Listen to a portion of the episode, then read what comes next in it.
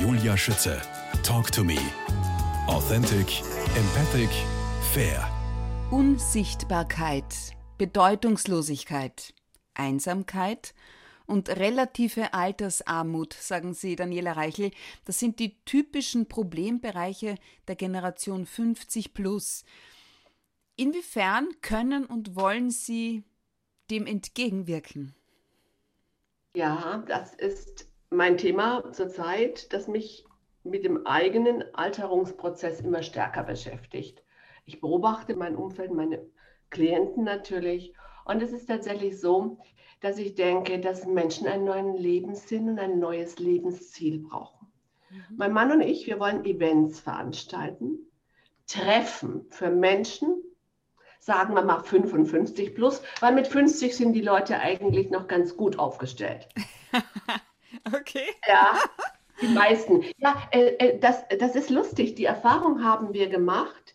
Erst mit 55 beginnen Menschen nachzudenken, dass sie sich langsam der Rente nähern, dass das Empty-Nest-Syndrom auf Frauen zukommt, die Kinder gehen aus dem Haus, die Partnerschaft ist möglicherweise schal geworden. Und dann muss man was Neues tun. Und da wollen wir die Dinge, die wir gelernt haben, anwenden. Das heißt, ich bin Eignungsdiagnostiker. Ich will zu Menschen sagen, was haben sie denn für Potenziale? Was können sie denn noch machen, auch wenn sie schon in Rente sind? Sie brauchen ja nicht nur daheim sitzen und darauf warten, dass ihre Oma-Dienste gefragt sind. Ja, und genau das ist es nämlich, weil für, für, für die Oma-Dienste sind sie dann noch gut genug, aber sonst werden sie überhört und auch übergangen. Das beobachte ja. ich. Aber Sie sind ja noch so jung. Mir geht ja, das aber trotzdem so. Ich beobachte ich es, ja. Und das ja, ist nicht in Ordnung. Ein kleines Beispiel. Mein Schwiegersohn, äh, ich bin ja wirklich äh, auch Recruiter und Karriereberater. Mhm. Und dann sitzen wir am Tisch und er für das große Wort. Und dann wollte ich auch mal was sagen, weil es ja mein Beruf ist. Der übertönt mich einfach. Alte hat doch nichts mehr zu sagen, obwohl es mein Beruf ist. Und dann stelle ich mir vor, wie wird denn das, wenn du gar nicht mehr arbeitest? Sollst du dann in die schwarze Kittelschürze und bescheiden in der Ecke sitzen. Und das will ich nicht. Nein. Ich will anderen Frauen Mut machen, ein Lebenskonzept zu entwickeln. Aber welche Möglichkeit haben Sie denn noch mit 55 plus? Erzählen Sie mal. Sie können sich fragen, was habe ich denn als junger Mensch gewollt? Was kann mhm. ich noch machen? Kann ich vielleicht mich ehrenamtlich irgendwo betätigen? Kann ich irgendwo jetzt in dieser Pandemiephase, wo viele Arbeitskräfte fehlen, kann ich mich da irgendwo noch mal nützlich machen? Kann ich einen Catering-Dienst aufmachen? Kann ich Bücher oder Blogs schreiben? Kann ich über Naturheilkunde referieren? Kann ich Yogakurse geben? Kann ich erzählen, wie man jung bleibt? Ich nenne es Happy Aging. Wir werden alle alt. Äh, das kann man nicht aufhalten. Aber, Nö, aber so reich an Erfahrung und äh, die nicht zu teilen, ist ein, wäre ein Unding, finde ich, so empfinde ich es. Ja, ich werde oft von meinen Klienten gefragt, warum sehen sie eigentlich noch so relativ gut aus? Also, äh, sie ja, sehen fantastisch ich, aus, wenn ich das mal sagen darf, ja. Weil ich glücklich bin. Ja. Und natürlich durch was für mich. Ja. Ich nehme mir die Zeit, mich gesund zu ernähren, mich zu bewegen. Also Cicero sagt ja, lachen und laufen ist wichtig und lernen und lehren. Das sind seine drei großen Ls. Ja, aber die Sie jetzt erweitern wollen um ein weiteres L, habe ich gelesen. Was hat es denn damit auf sich? Freuden, das ja. ist sowas Tolles. Das haben wir doch gelernt. Selbst wenn ich nur Hausfrau war, habe ich Kochen gelernt. Und dann gebe ich das weiter. Man hat doch heute ganz andere Möglichkeiten. Entweder ich mache einen Kochkurs mit dem Mann gemeinsam, damit er das auch mal lernt, damit er nicht nur zu Hause oben sitzt. Oder äh, eine Freundin von mir, die hat jetzt einen YouTube-Kanal und stellt da ihre Rezepte rein. Auf Instagram. Die bloggt jetzt. Wie, wie alt bloggt. ist ihre, wie alt ist sie? Die ist 56. Coole Sache. Ja, so geht's. Die, und die hat dann auch, als die Kinder aus dem Haus waren, hat die einen Catering-Service aufgemacht und hat, wir haben früher im Taunus gewohnt, wo in Deutschland sehr viele Banker wohnen.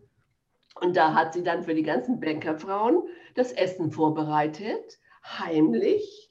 Und die durften sich dann mit ihren Federn schmücken. Aber da hat sie verdient, Das Geld konnte sie für sich verwenden, den Kindern zustecken und sie war nicht abhängig von ihrem Ehemann. Und das ist so wichtig, die Unabhängigkeit. Tatsächlich werden Männer im Alter bequemer und wir Frauen autonomer. Ach, wirklich? Das ja, das ist auch, hat was mit Hormonen zu tun. Wir das klingt ja, ja großartig. Ja, wir, wir, wir schütten mehr Testosteron aus, dieses Tätigkeitshormon und Dopamin. Und dann werden wir halt nicht mehr so auf Weibchen machen, sondern tatkräftig. Stimmt, das und hatte denke, Dr. Metka auch erzählt. Richtig, ja. Ich hatte ein Männer-Special und da hat er das erzählt mit den Hormonen. Ja. Ich erinnere mich. Aha. Und Männer werden bequemer, die müssen sich jetzt nicht mehr ständig beweisen und ihre Alpha-Tierspielchen machen. Und dann kann man doch gemeinsam was machen. Mein Mann, da komme ich jetzt auf meinen Mann, ja. ist ja auch Ex-Banker und ein Organisationsgenie. Und der wird diese Events organisieren und da sollen sich eben Menschen 55 plus treffen. Die sollen zusammen tanzen. Wir haben im Lions Club einen Freund, der ist Tanzlehrer, also nebenberuflich. Ja. Dann machen wir Tanzevents, dann gehen wir Radfahren, wir gehen laufen, wir werden gemeinsam kochen und äh, viel lachen. Großartig. Weil äh, man kann gegen das Alter was tun. Mut zur Partnersuche im Internet, wie Sie auch mit 65 plus Ihre neue Liebe über das Internet finden können, lautet einer Ihrer Blogs auf www.diereichels.com, wo es übrigens noch weitere interessante Artikel und Hilfestellungen zu Mrs. Perfect und Mr. Right gibt. Daniela Reichel, für die Liebe ist es bekanntlich nie zu spät, egal wie alt Mann oder Frau ist. Für sie gibt es tatsächlich nur einen einzigen Unterschied von Menschen der 65 plus Generation zu jüngeren Datern, der wirklich zählt. Das ist die nachlassende Anpassungsbereitschaft. Wieso? Ja.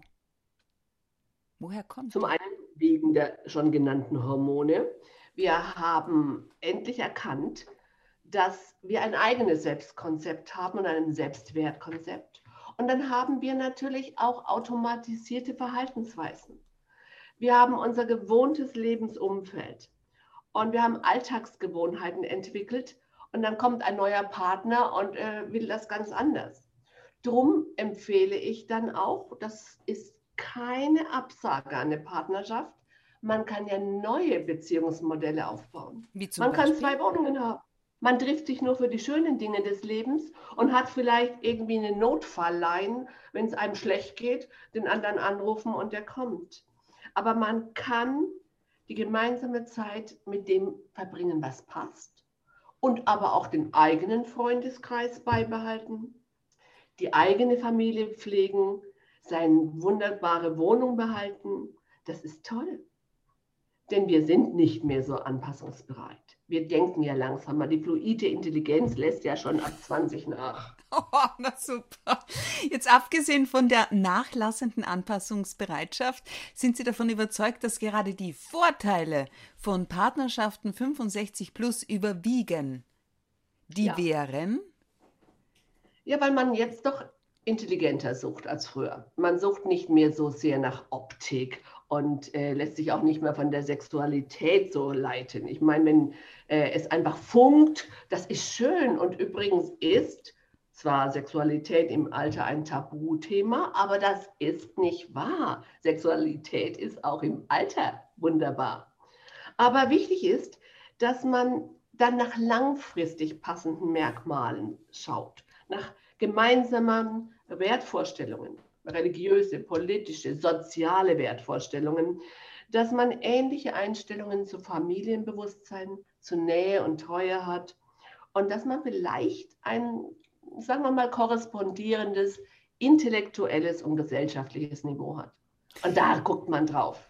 Daniela Reichel, Coach und Trainerin, spezialisiert auf Eignungsdiagnostik und Personalauswahl, Kommunikations- und Verhaltenstraining, Persönlichkeitsentwicklung, Konflikt- und Stressmanagement, Schrägstrich Burnout-Prophylaxe, Körpersprache, Stressprävention.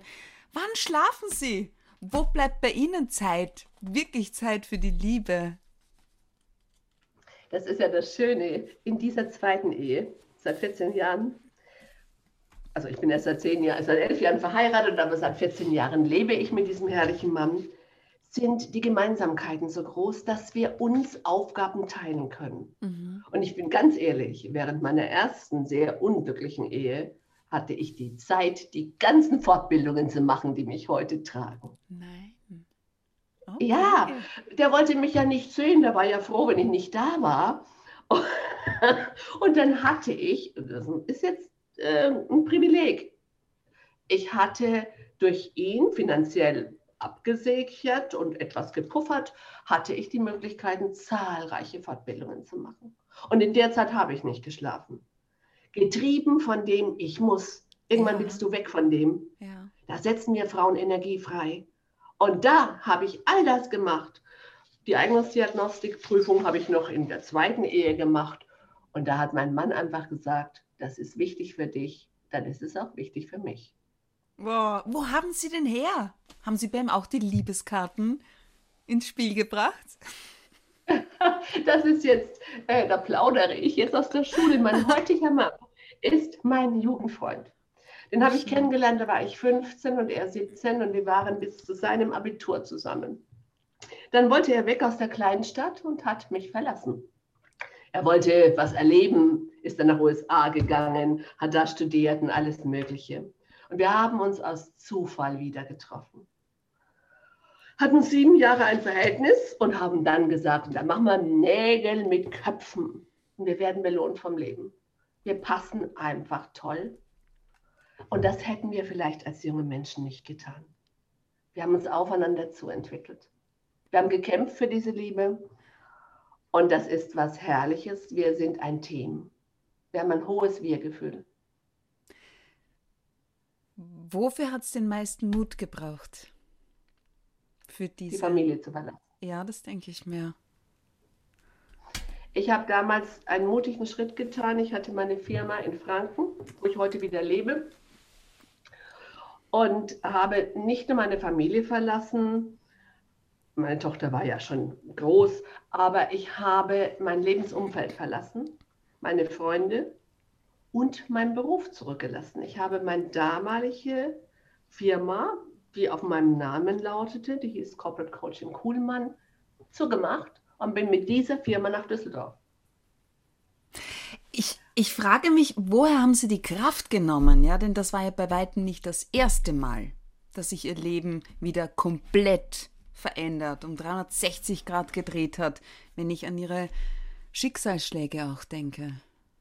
Ja, und meine Krankheit. Ich hatte Krebs, ich hatte einen sehr schweren Autounfall, aber ich bin ein angeborenes Stehaufmännchen. Ich gucke nach vorne und traure nicht um das, was ich verloren habe. Ich sage mir, es ist jetzt so, ich akzeptiere das, was ich nicht ändern kann und frage mich, was mache ich daraus?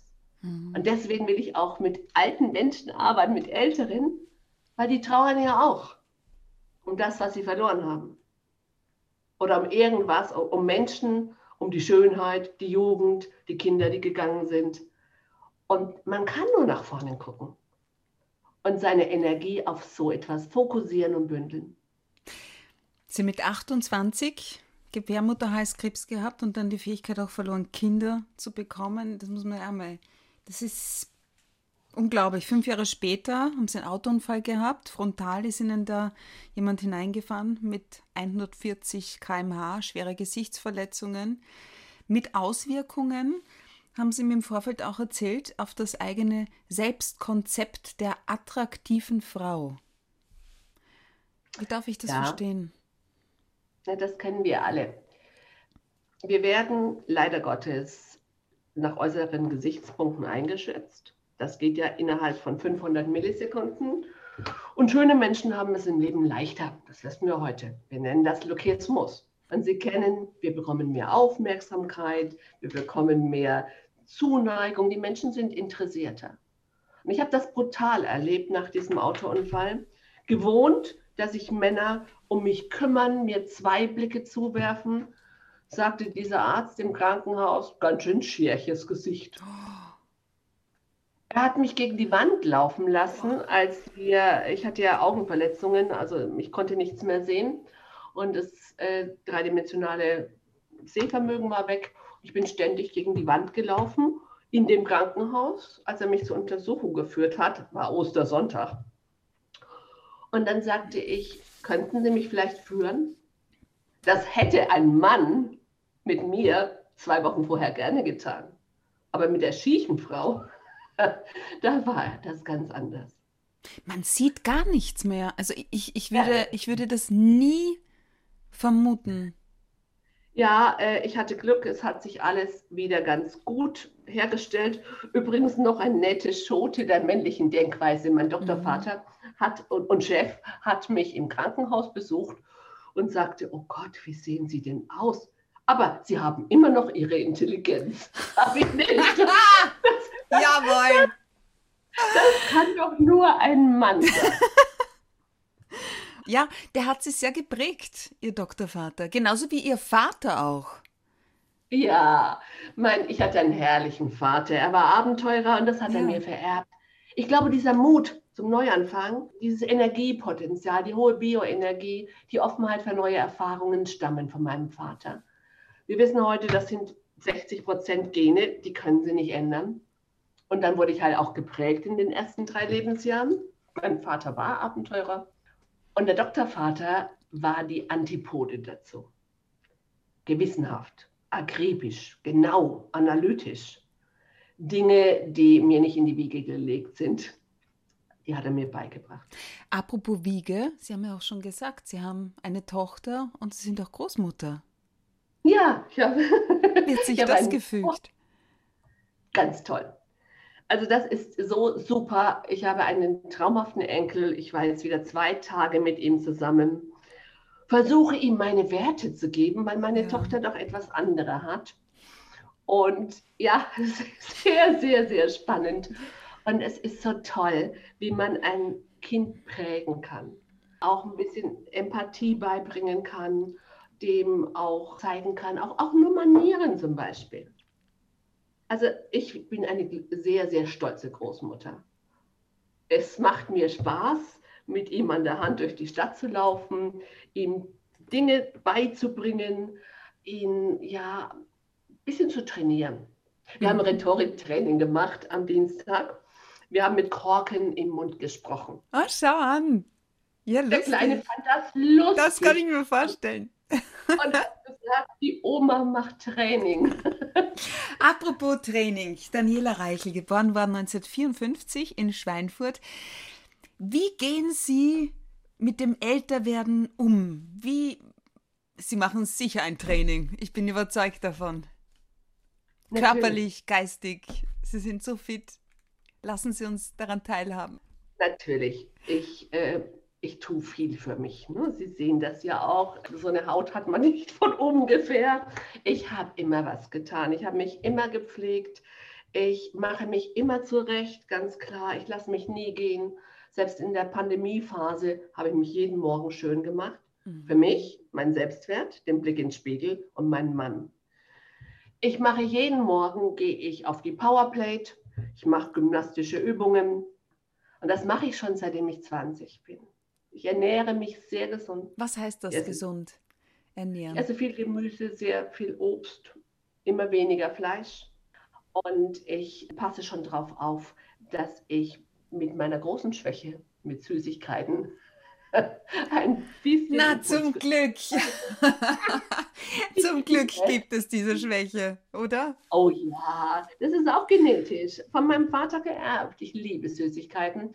Und früher war ich da weniger impulskontrolliert. Und heute passe ich schon auf, dass ich mal lieber dann irgendwie Datteln mit Chiasamen umvermantelt esse oder irgendwas Schönes, Süßes und ja. keine Tortenschlachten. Was hat es noch mit diesen Neuronation-Übungen auf sich, von denen ja. ich gelesen habe? Halte ich für extrem wichtig. Für die geistige Fitness nämlich, ja geistige Fitness. Das sind äh, Neuronation ist eine App von deutschen Neurologen entwickelt. Es gibt auch andere natürlich. Ich mache halt die. Die macht geistiges Training. Das heißt, jeden Tag zehn Minuten Aufmerksamkeit, Konzentration, logisches Denken. Und das ist ja das Schlussfolgernde, die eigentliche Intelligenz. und vor allen Dingen Gedächtnistraining. Denn ich muss wirklich sagen, ich bin geistig fit, aber auch bei mir lässt das Gedächtnis nach. Ich habe ein tolles Episodengedächtnis. Ich kann Ihnen erzählen, was 2001 im August war. Ich weiß, was im Juli war. Da habe ich meine Tochter geboren. Aber sonst, glaube ich, weiß ich nichts mehr. das hängt mit Emotionalität zusammen. Alles, was mit Emotionen verbunden ist, speichern wir. Aber ich, ich habe kein ja. Namensgedächtnis mehr. Furchtbar. Peinlich. Nein, das habe ich auch nicht. Ich Aber ich spreche das dann offen an. Ich ja. sage mir, ich weiß genau, Sie waren bei mir da und da im Seminar oder wir haben uns im Theater kennengelernt. Leider fällt mir Ihr Name nicht mehr ein. Wie heißen Sie denn? Dann genau, geht das schon. Genau so geht's. Neuronation Übungen. Spannend. Daniela Reichel, Ihr Lebensmotto richtet sich nach Reinhold Nieburs Philosophie, nämlich Gott gebe mir Gelassenheit, die Dinge hinzunehmen, die ich nicht ändern kann den Mut, die Dinge zu ändern, die ich ändern kann, und die Weisheit, das eine vom anderen zu unterscheiden. Wann und wieso kam es zu dieser Einstellung? Das hat zwei Gründe. Zum einen äh, bin ich ja Burnout-Trainerin und da wird dieser Satz immer empfohlen, dass man eben nicht an Dingen festhält, dysfunktional oder kranke Ziele sind. Menschen hinterfragen ihre Ziele nicht. Manchmal wollen sie geliebt werden und machen dann was, was nicht gut ist. Deswegen wird, äh, kam ich da auf Reinhold Niebuhr. Und der zweite Grund, ich habe über deutsche Mystik promoviert. Und Heinrich Seuss' Buch der Wahrheit. Und da hat dieser Mensch im Mittelalter schon genau das Wort Gelassenheit gepredigt. Mach dich nicht verrückt wegen Dingen, die du nicht erreichen kannst. Konzentriere dich auf das, was geht und nicht auf das, was nicht geht. Und das ist auch das, was ich mir jetzt zum Motto gemacht habe. Ich werde nicht mehr jung. Ich muss damit leben, dass im Umfeld ständig irgendjemand wegstirbt, dass irgendjemand krank wird. Aber ich bleibe im Hier und Jetzt und sage mir, ich genieße jede Sekunde meines wundervollen Lebens. Daniela Reichel, mein 100. Gast bei Julia Schütze, Talk to Me. Vielen Dank für dieses wirklich spannende Gespräch. Alles Gute für Sie. Lieben Gruß nach Bayern und auf Wiederhören. Auf Wiederhören. Vielen Dank.